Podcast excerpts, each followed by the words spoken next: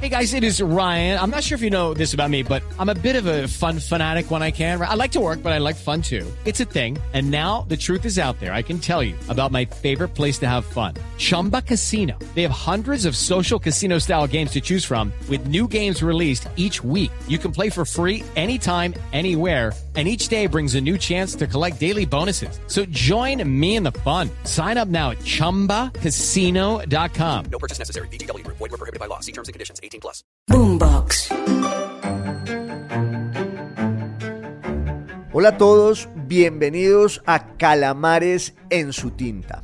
Este espacio para que hablemos de historia y de historias, de personajes raros y curiosos, para que hablemos del pasado que es una forma tan fértil e inquietante de hablar siempre de nuestro propio tiempo. En esta salida nos vamos a ocupar de un episodio entre trágico y ridículo, dramático y grotesco que ocurrió hace 100 años, el 8 de noviembre de 1923 en Múnich, en la Baviera, en el sur de Alemania. Me refiero, por supuesto, al intento fallido de Adolf Hitler por dar un golpe de mano, un golpe de Estado que lo llevara al poder en Berlín.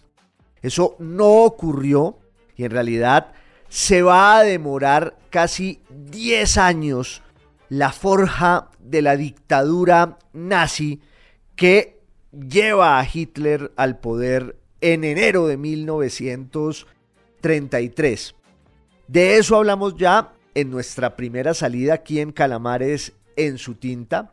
Y no quiero que piensen que se trata de una obsesión malsana con el nazismo, con el fascismo, con los totalitarismos del siglo XX en absoluto.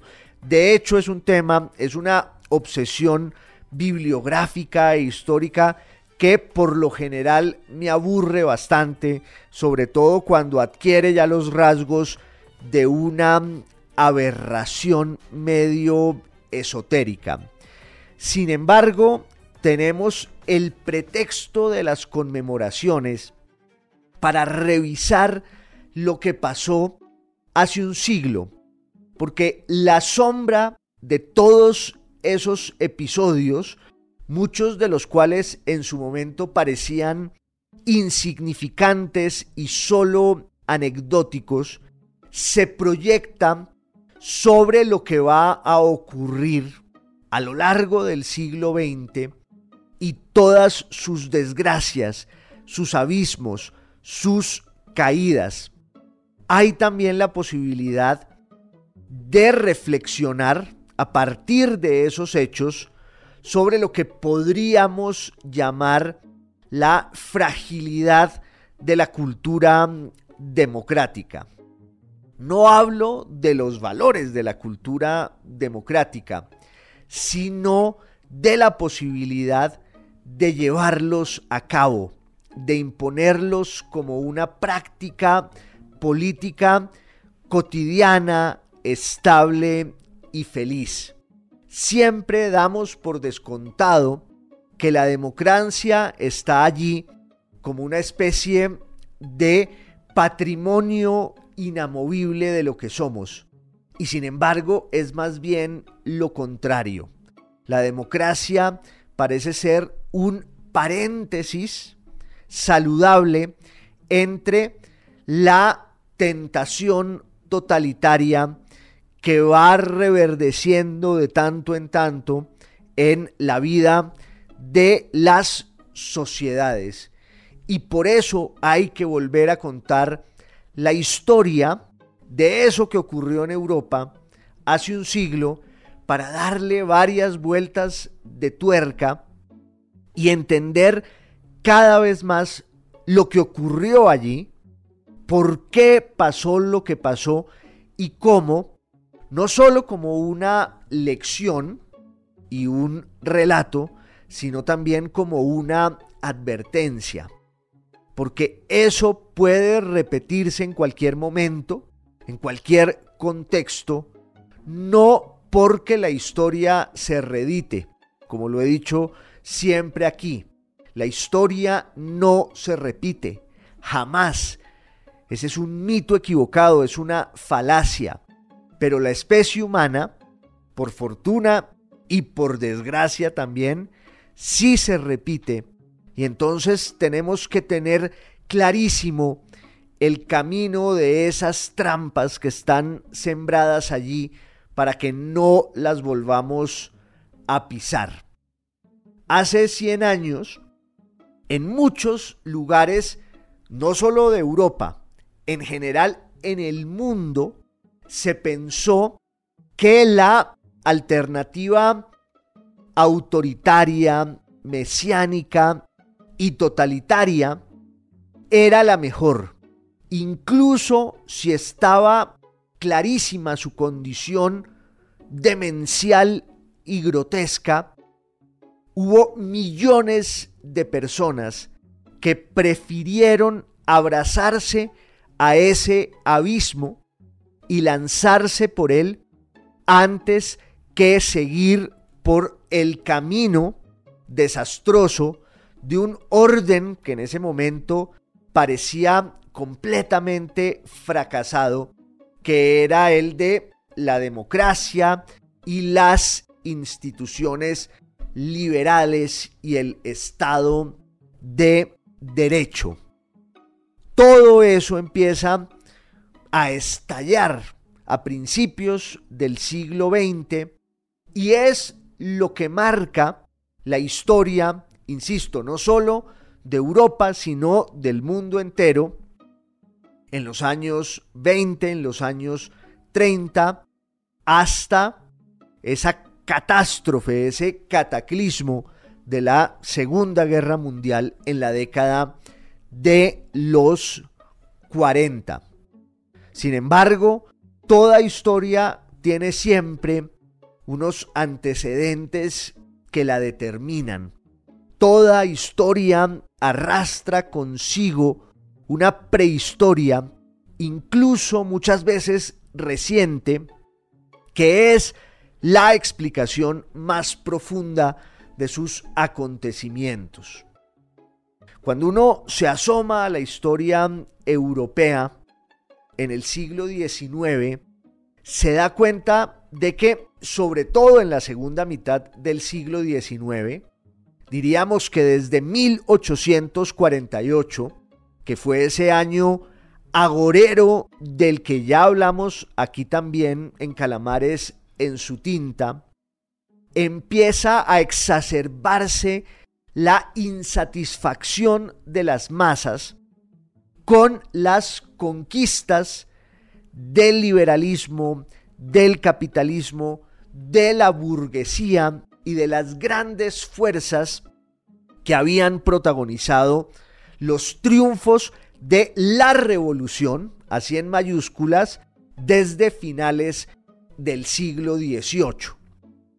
La revolución por excelencia, el modelo y el arquetipo de la revolución fue la revolución francesa, que era el desmonte del antiguo régimen, la liquidación de esos fueros de la vieja Europa, afincada en la monarquía, en la nobleza, en la aristocracia y en un orden de la vida que era implacable y jerárquico. Todo eso se va a acabar con la Revolución Francesa. Hubo un antecedente fundamental para la noción de la democracia como una construcción colectiva, que es la revolución en Inglaterra a lo largo de todo el siglo XVII. Se cree siempre que la democracia es un invento griego. Incluso la invocación de su nombre es la de esa lengua en la que hablamos siempre sin darnos cuenta, como ese personaje de Molière que hablaba en prosa sin saberlo.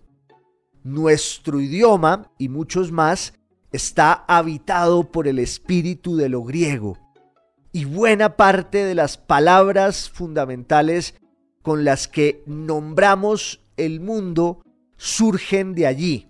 Y entonces tenemos la devoción de lo griego. Podríamos decir que el mito griego más importante es la propia Grecia y les atribuimos a los griegos en la antigüedad la paternidad de casi todo lo que pensamos y somos. Y no es una percepción equivocada. Pero en cuanto a la democracia, más que remontarnos a la Atenas del siglo VI o del siglo V antes de Cristo, el origen está en la Inglaterra del siglo XVII, pero luego, sin duda, en la Francia de finales del siglo XVIII. Es la Francia de la Revolución Francesa que lo va a cambiar todo.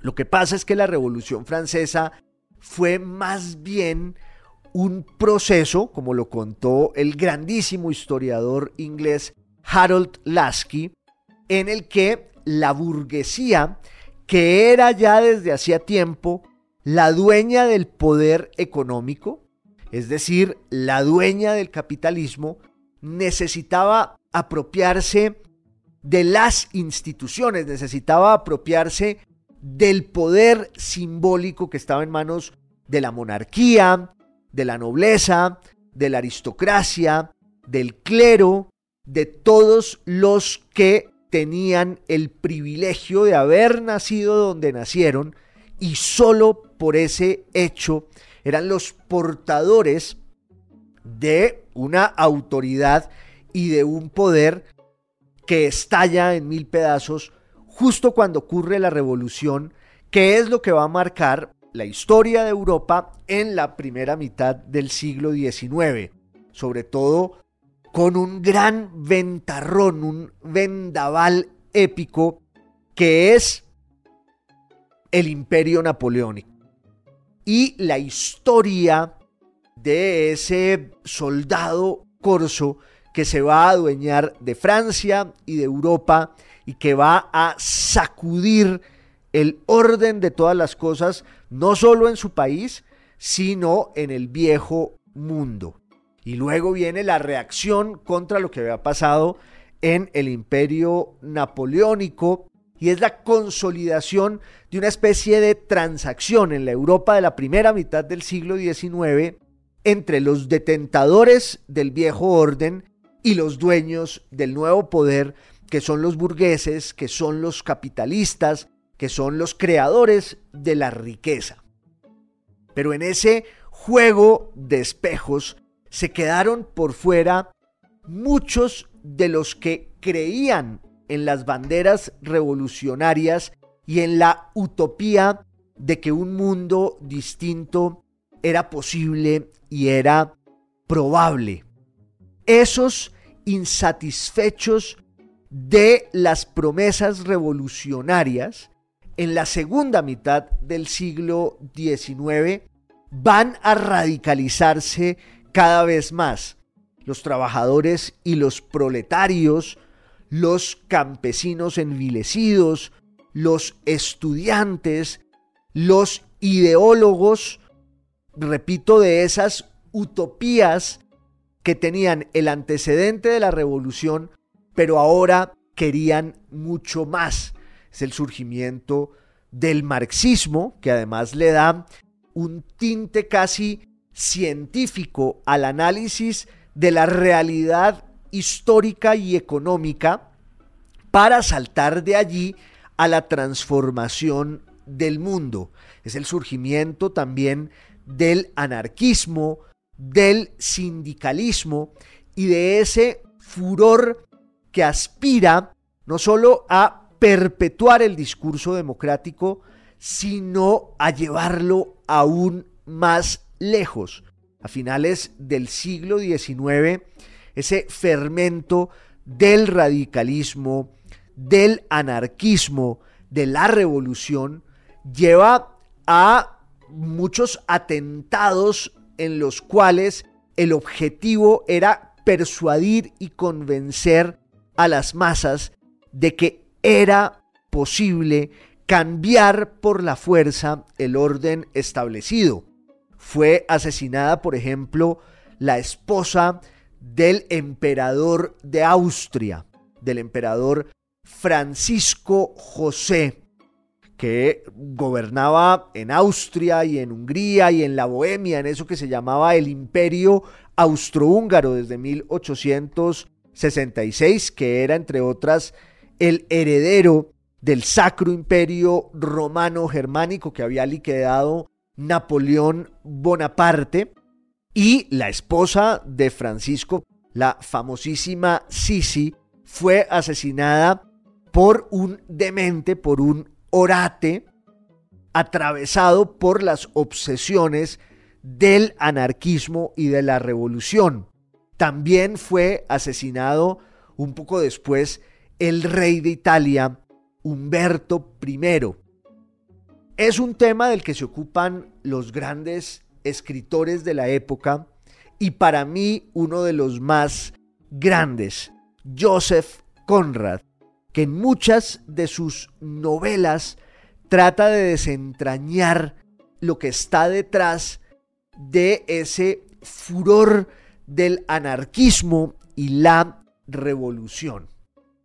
Pero en el siglo XX ocurre algo que va a transformar esta idea de que solo desde la izquierda había legitimidad revolucionaria. Entre otras, ese había sido el origen de esa clasificación política a partir de los puntos cardinales de la izquierda y la derecha. Ustedes lo saben mejor que yo. Justo en la Revolución Francesa, quienes estaban del lado de la monarquía y del rey se hacían a su derecha en la Asamblea Nacional y quienes querían una transformación radical de todo se hacían a la izquierda. Desde entonces pensamos en la confrontación política a partir de esas categorías y esos criterios que sin embargo son siempre tan insuficientes y que suelen llevarnos a la simplificación y la caricatura. Pero en esta historia que estamos contando ocurre algo a principios del siglo XX y sobre todo durante la Primera Guerra Mundial, y es que va surgiendo también una especie de espíritu revolucionario en las derechas que no lo habían tenido jamás, salvo que se tratara de la revolución contra la revolución, que era la gran bandera de la derecha y del conservatismo desde la Revolución Francesa, es decir, la contrarrevolución. Tratar de enfrentarse por todos los caminos contra el triunfo opresivo de las doctrinas revolucionarias. Pero la derecha fue siempre una fuerza aristocratizante, defensora de los valores ideales de ese mundo nobiliario, minoritario, que aspiraba a reivindicar el peso político y cultural no sólo de la monarquía, sino de todos aquellos que estaban del lado de la monarquía. Por eso la derecha fue siempre un fenómeno minoritario y fue más bien un discurso utópico de los nostálgicos del antiguo régimen. Pero a principios del siglo XX viene la Primera Guerra Mundial y lo cambia todo. Porque la Primera Guerra Mundial fue el cumplimiento de todas las promesas apocalípticas que se habían dado desde hacía milenios en la historia humana. Fue ese de verdad el fin del mundo. Y sus consecuencias quedaron allí como el asidero más perverso y tóxico para quienes sobrevivieron al fin del mundo, entre otras, la consecuencia más dura e imprevisible de la Primera Guerra Mundial fue una pandemia, la pandemia de la gripa H1N1, llamada la gripa española, que va a llegar casi como el golpe de gracia contra los que no habían muerto en las trincheras. Y la peste, la plaga, mató a casi tanta gente como en la guerra misma. Y entonces van quedando unas legiones de resentidos, frustrados, que habían peleado en la guerra por los ideales en los que creían y sentían, claro, que ese esfuerzo no había valido para nada. Además, otra de las consecuencias fundamentales, innegables de la guerra, fue el triunfo, por fin, de un proyecto revolucionario radical en Europa. En este caso, en el imperio ruso de los Romanov, que habían entrado a la guerra en 1914, habían sido iniciadores de la guerra en el frente oriental los rusos, pero el agotamiento de la guerra en Rusia lleva a que los bolcheviques, los revolucionarios marxistas, leninistas, prometiendo entre otras cosas el fin de la guerra, lleguen al poder derribando, derrocando el imperio de los Romanov. Muy pronto hablaremos también de ese episodio, pero la revolución rusa se vuelve también una especie de modelo que desde Moscú va irradiando sus ideas a todo el mundo y a toda Europa y va surgiendo el miedo hacia la revolución. Hubo un antecedente de la Revolución rusa del que poco se habla, que es de verdad la primera revolución del siglo XX, que es la Revolución Mexicana. Obvio. Pero en Europa, la revolución que empieza a infundir el terror frente a sus ideas es la revolución bolchevique, la revolución marxista-leninista, que estaba plagada de contradicciones y que obviamente también arrastraba consigo una historia de idas y vueltas que explican por qué termina ocurriendo lo que ocurre en Rusia desde principios de 1917. Y al final, insisto, la revolución rusa es la gran consecuencia de la guerra y de cómo el imperio ruso había peleado allí. Pero en Occidente, en los países de la Europa occidental y sobre todo en sus clases medias e incluso en sus masas populares, empieza a haber un debate, un dilema que se libra entre quienes quieren que llegue la revolución y quienes en cambio buscan desesperados conjurar esa posibilidad que se avisora como lo más grave tétrico que pueda ocurrir. Es el destino un poco de todas las naciones de la Europa occidental en la década de los 20 y de los 30, que están buscando cómo reinventarse, cómo redefinirse para hacerle frente al gran fenómeno de aquel tiempo, que es la tentación revolucionaria. Diríamos que en la década de los 20 y de los 30 del siglo pasado en Europa, en la Europa occidental, la tentación totalitaria fue una especie de trágico antídoto contra la tentación revolucionaria. Pero hay un dato clave. Los promotores de esa especie de antídoto y remedio venenoso venían en muchos casos de las huestes de la revolución. Por eso digo, la clave que explica, entre otras cosas, qué fue lo que ocurrió en Europa a principios de los años 20 es una transformación espiritual, mental, filosófica, política, ideológica en las derechas.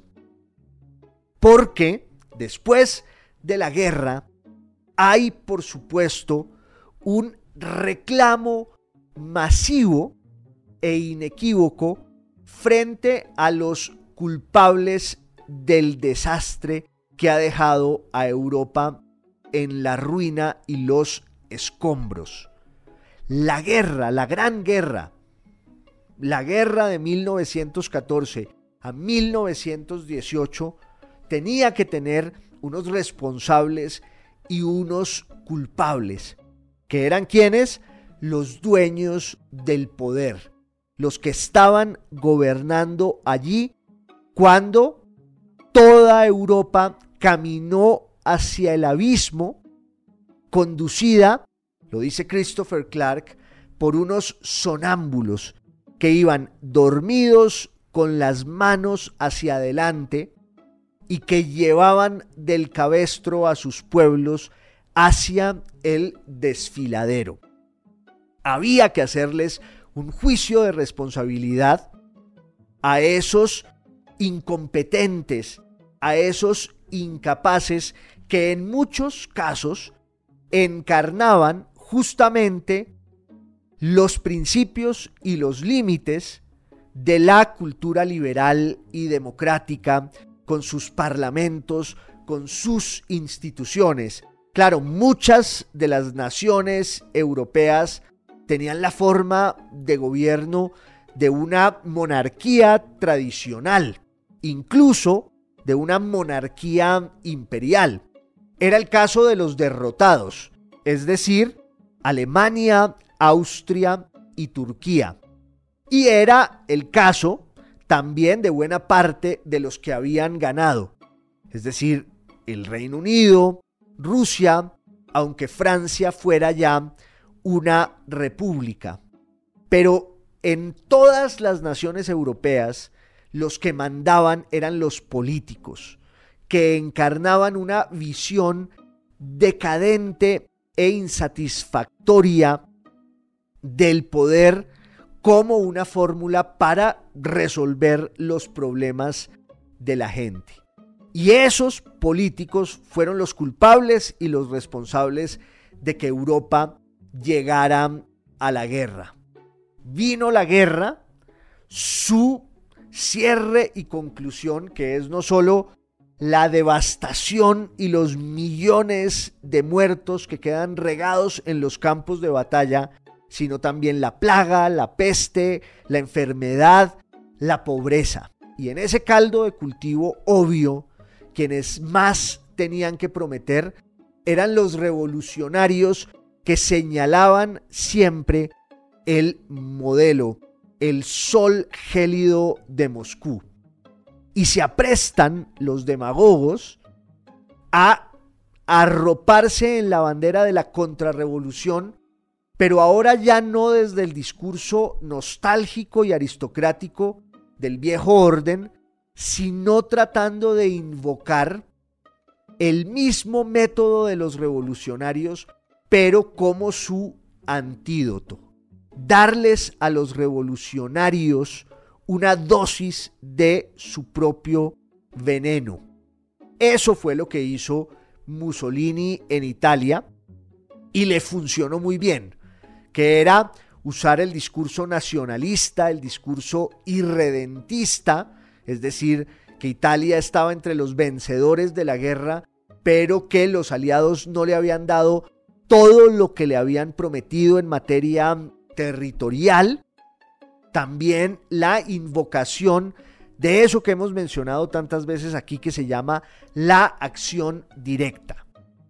Desconfiar del Estado, despreciar los alcances de las instituciones que no sirven para nada. Y entonces los demagogos lo que quieren es salir a la calle y llevar allí, a ese territorio azaroso y desbordado, la confrontación de la política. Y si el método de los revolucionarios es el uso de la violencia, del otro lado, también, como una respuesta, habrá quienes lleven a las manos y a las armas la defensa de los intereses de las clases medias que tienen muchísimo que perder. Lo que hizo Mussolini en Italia fue concebir una doctrina revolucionaria en la calle, pero desde la derecha. Y le funcionó. Entre 1919 y 1922 doblega a la monarquía de los Saboya, doblega al Estado constitucional italiano y empieza una revolución desde adentro que además se va consagrando y legitimando luego con una fórmula que va a resultar muy peligrosa y muy exitosa, que es la de usar las elecciones es decir, usar los instrumentos electorales de la democracia para ir cooptando cada vez más el poder del Estado. Es una dictadura infalible porque acudiendo al pueblo, el fascismo, con esa estrategia plebiscitaria, va dando un golpe de Estado desde adentro. Además, con un espectáculo que es el de haber uniformado a los seguidores del movimiento fascista para darles también el tinte de una especie de organización paramilitar que era mucho más eficaz que el Estado mismo y que además apelaba a ese discurso de la nostalgia imperial romana en el caso de los italianos, porque los italianos estaban completamente mm, ateridos, estaban completamente mm, aterrados por lo que pudiera pasar en el futuro e insisto, nadie quería confiar en los dueños del poder tradicional. Nadie quería ponerse en manos de los políticos, de los voceros de la sensatez, de la razón, incluso de opciones políticas que aspiraran a la moderación. Eso no servía y había que hablar a gritos y había que glorificar la violencia, como lo habían hecho los bolcheviques en Rusia y como lo había hecho Mussolini tomándose la ciudad de Roma. En Alemania, la situación de la que ya hablamos aquí muy largo en nuestra primera salida era bastante parecida, pero había otros ingredientes que enrarecían todavía más las cosas. Uno de esos ingredientes era la sensación de sorpresa e incomprensión frente a la derrota del imperio alemán en la Primera Guerra Mundial. Alemania había logrado ser una potencia económica, política y sobre todo militar en la segunda mitad del siglo XIX y sobre todo con la fundación, con la constitución del segundo imperio alemán cuando Prusia le gana la guerra a Francia entre 1870 y 1871 y a partir de esa victoria prusiana surge todo un imperio que tiene su capital en Berlín y que va a ser gobernado por la dinastía real de Prusia, que era la de los Hohenzollern. Pero Alemania se convirtió en el modelo deslumbrante de la industrialización, de la riqueza y sobre todo del rigor militar como el gran puntal de las ambiciones imperiales y coloniales de esa nueva Alemania unificada que había surgido de la mano de Bismarck y de los Hohenzollern. Y los alemanes fueron a la guerra confiados de que la iban a ganar. Y entre otras, se les une a los alemanes el imperio turco, el imperio otomano u osmanlí, porque los turcos también estaban convencidos de que Alemania era imbatible. Entonces la frustración y la perplejidad frente a la derrota del imperio en la Primera Guerra Mundial sume al pueblo alemán en la depresión y la atonía. Ahí se recrudecieron, como lo hemos visto aquí también, en otras ocasiones, en otras salidas, los argumentos del antisemitismo, que era una fuerza intelectual, política, en Alemania, sobre todo en los sectores conservadores, católicos, nacionalistas, que atizaban esa viejísima tradición del odio a los judíos. Pero después de la Primera Guerra Mundial aparece un personaje como Adolf Hitler, que en realidad era un austriaco que creía más bien en la idea del pangermanismo, esa noción de una patria grande de los alemanes que tenía derecho a ejercer no solo su vocación imperial, sino su superioridad frente a los demás. Hitler había peleado en la Primera Guerra Mundial como un muy mediocre caporal que fue herido en el frente occidental varias veces y sobre todo a finales de la guerra, y él asiste incrédulo y enfurecido, carcomido por el odio y el resentimiento, enseguecido por las armas químicas, asiste a la rendición de Alemania en noviembre de 1918 y luego a todas las claudicaciones políticas que son el fin del imperio alemán y el surgimiento en Alemania, entre otras cosas, de una guerra civil también entre todas las facciones y todos los sectores, no solo desde el punto de vista ideológico, sino desde el punto de vista territorial, porque en, Alemania había una diferencia que tenía que ver un poco con lo dialectal, pero sobre todo con la religión, con la fuerza del protestantismo alemán en el norte y en el nororiente y claro, la reivindicación de los valores de la Alemania católica en el sur y en especial en Baviera, que era donde estaba Hitler, que fue además donde también ocurrió otra cosa en 1919 como consecuencia del fin de la guerra y de los estragos de la pandemia, de la mal llamada gripa española, y es que irrumpe una especie de utopía soviética, comunista, de unos poetas que son capaces de dar un golpe de mano y fundan una república en Baviera que era de inspiración leninista. En el país hay muchos que quieren replicar ese modelo y por supuesto están del otro extremo los que defienden el viejo orden y el sueño fallido del segundo imperio.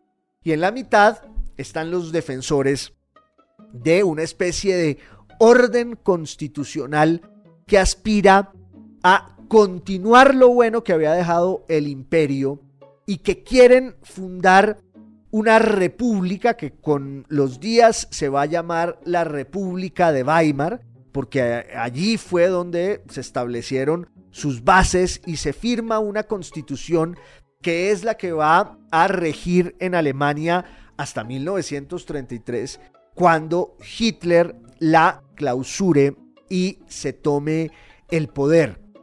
Pero la República de Weimar, a pesar de sus buenas intenciones y de quienes la gobernaban un poco desde la sensatez y desde el intento por llevar ese país por los cauces de la recuperación y del orden, pues en realidad el futuro de la República de Weimar estaba marcado por las peores sombras y los peores augurios.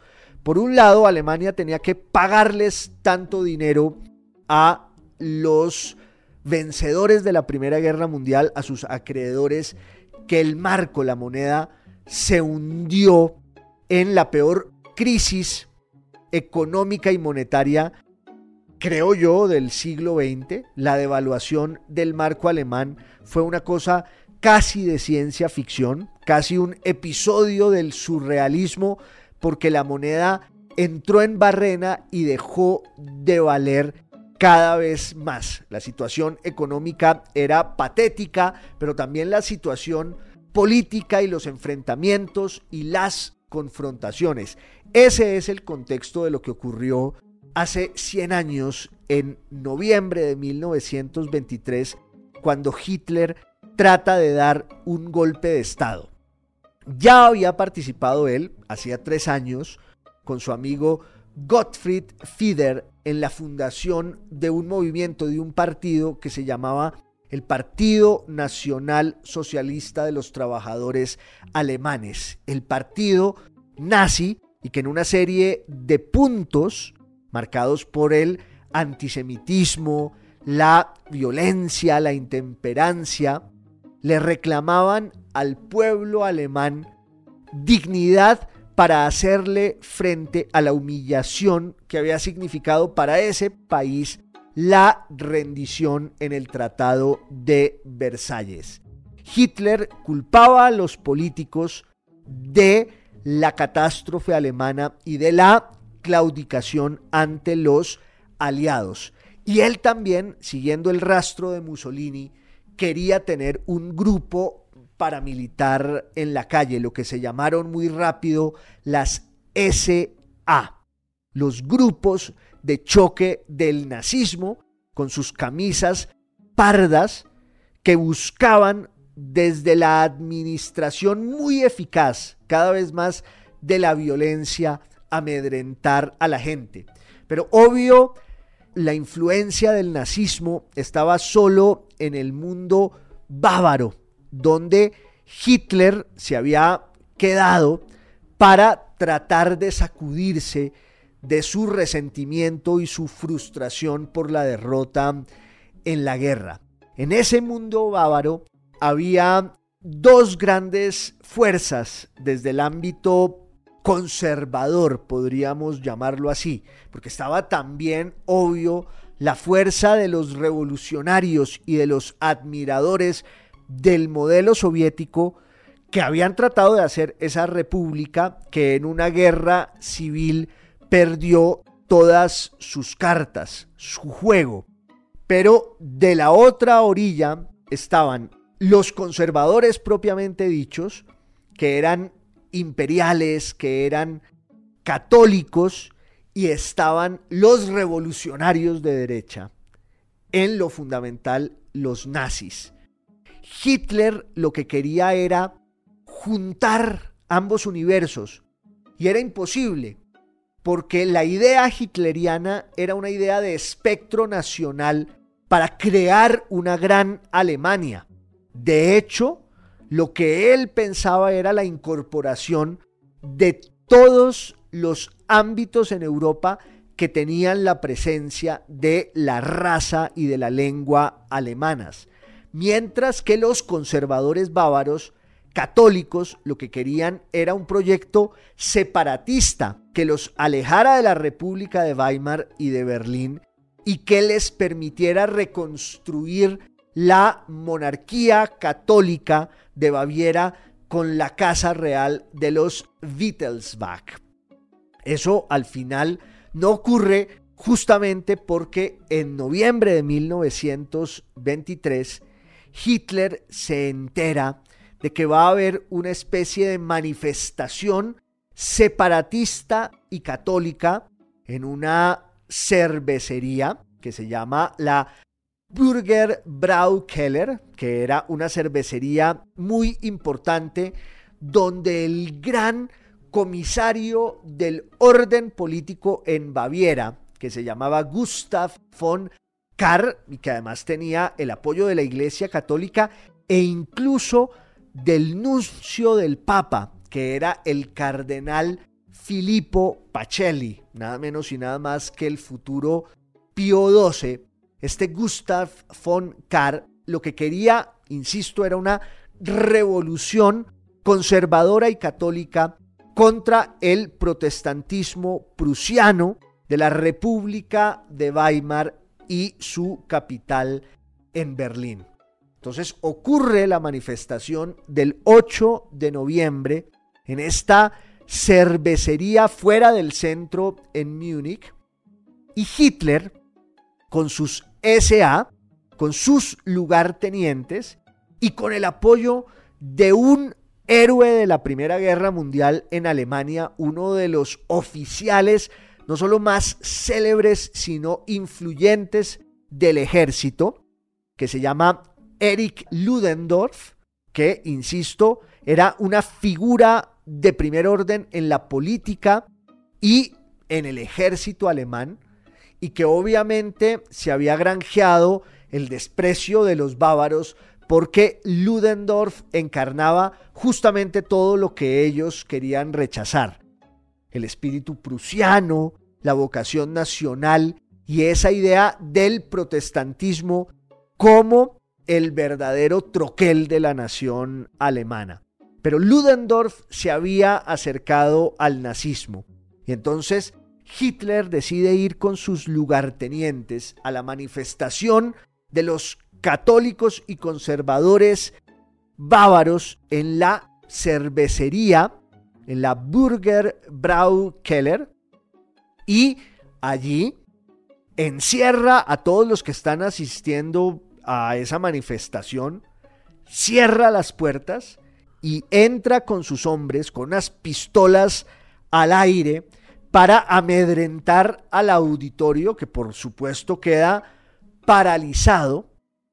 Y entonces Hitler baja a los oradores de la tribuna, en particular a Gustav von Kahr, y trata de convencerlos de que se unan a él en una marcha hacia Berlín para tomarse el poder y derrocar a la República de Weimar. Insisto, ahí había dos intereses que no coincidían. El de la toma del poder nacional de Hitler y el del separatismo de los bávaros. Pero entonces Hitler sale a la tribuna con su arte oratoria impresionante, eso sí, y convence a los que lo están oyendo de que él ya ha pactado con los bávaros y con los nacionalistas y con los conservadores de ir hacia Berlín. Y la multitud lo aclama y entonces él vuelve al salón contiguo y convence a los eh, voceros de la causa bávara de que se le unan, porque también en ese momento había llegado, primero molesto y sorprendido Ludendorff, que no sabía de esta intentona de los nazis, pero usando su autoridad militar, somete a los interlocutores del lado nacionalista y bávaro que le prometen que se van a unir a este intento de derrocar la República de Weimar. Son momentos de confusión en la madrugada entre el 8 y el 9 de noviembre, que entre otras es una especie de fecha también agorera de la vida y de la historia alemanas. Hitler, por alguna razón, tiene que ir a resolver un tema de sus hombres que están tratando de tomarse los cuarteles militares donde las SA y los nazis van a ser rechazados. Y cuando regresa a la cervecería, se entera de que Ludendorff ha dejado salir a los caudillos de la causa del nacionalismo bávaro, confiando en su palabra de honor. Pero Hitler sabe que ahí está todo perdido porque lo que ocurre es más bien un enfrentamiento y un rechazo de parte de los conservadores, de parte de los bárbaros, a la intentona golpista y nacional del nazismo. Al final Hitler acaba en la cárcel, en un juicio que lo iba a hacer muy famoso en su país, porque además le pusieron los micrófonos de la radio para que él exhibiera sus delirios, sus obsesiones, sus ideas perversas y se va a volver ahora sí una figura nacional que va a caminar hacia el que va a ser el triunfo de su empresa política en enero de 1933. De eso hablamos en la primera salida aquí en Calamares en su tinta y hay que seguir ahondando en estos temas para que la historia no se repita. No se repite jamás, pero no hay que pisar tampoco sus viejas trampas. Esto es radio, es podcast, es video podcast y les mando un abrazo a todos. Boombox.